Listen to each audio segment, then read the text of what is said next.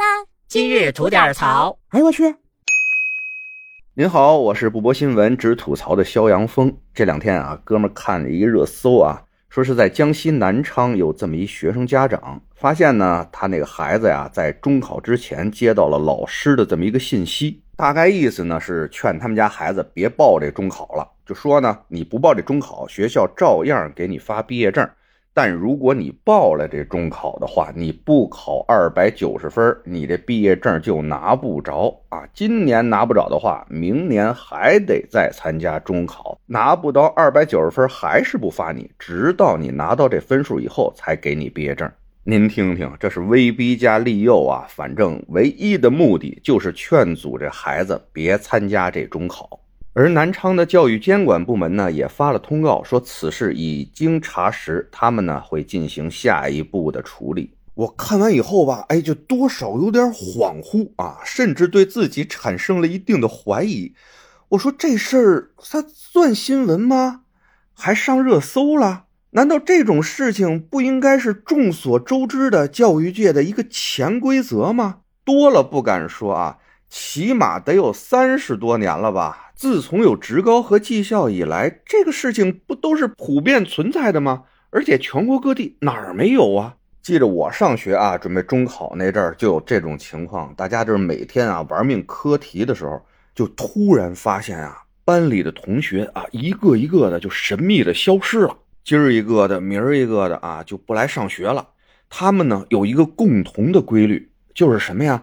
就是他们的学习成绩啊，在模拟考试也好，之前的成绩也好，排名呢都是在班里啊靠后的同学。后来一打听啊，才知道那几位啊不是去职高了，就是去技校了。反正呢不用参加这中考了。学校呢美其名曰叫做分流。不但如此啊，我们上学的时候那还有更扯淡的学校呢，他们从初二就开始进行这种分流行为。在初二升初三的考试当中啊，把成绩靠后的学生们单独组了一个班，号称什么呢？怕这些后进的同学啊耽误那些先进的同学好好学习。您听听，这都是什么天打雷劈的制度啊？这也就是搁过去啊，不知道现在有没有了。如果说现在有的话，现在自媒体这么发达，早把这学校曝光了一百万遍了，对不对？那您说这学校为什么那么热衷于干分流这种啊剥夺学生考试权利的这种缺心眼的事儿呢？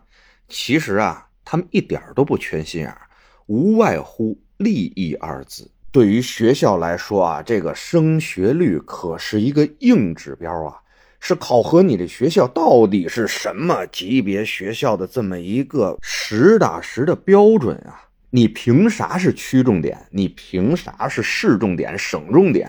对吧？那升学率就在那摆着呢啊！这大家都得要这个。那对于老师个人来说，这升学率就更重要了。你能不能评优？能不能调级？甚至说啊，你能不能转正式编？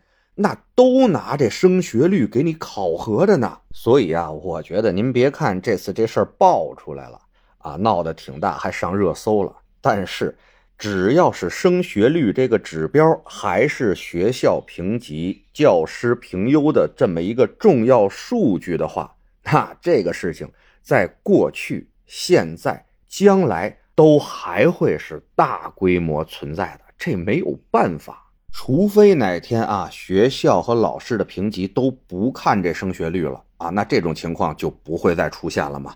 但是咱要再想一下啊，那个时候如果不看升学率了，那看什么呢？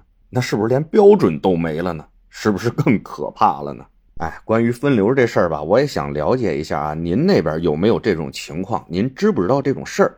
所以呢，在评论区咱们有一个投票啊，您可以点一下选项，让我们了解一下啊，您那边对于分流这个事情是一个什么样的一个情况？得嘞，我是每天陪您聊会儿天的肖阳峰啊，给您提个醒，我们还一长节目叫左聊右侃啊，聊奇闻异事的内容也是相当的带劲啊，您得空啊也过去听听呗。我先谢谢您了，今儿就这，回见了您呐。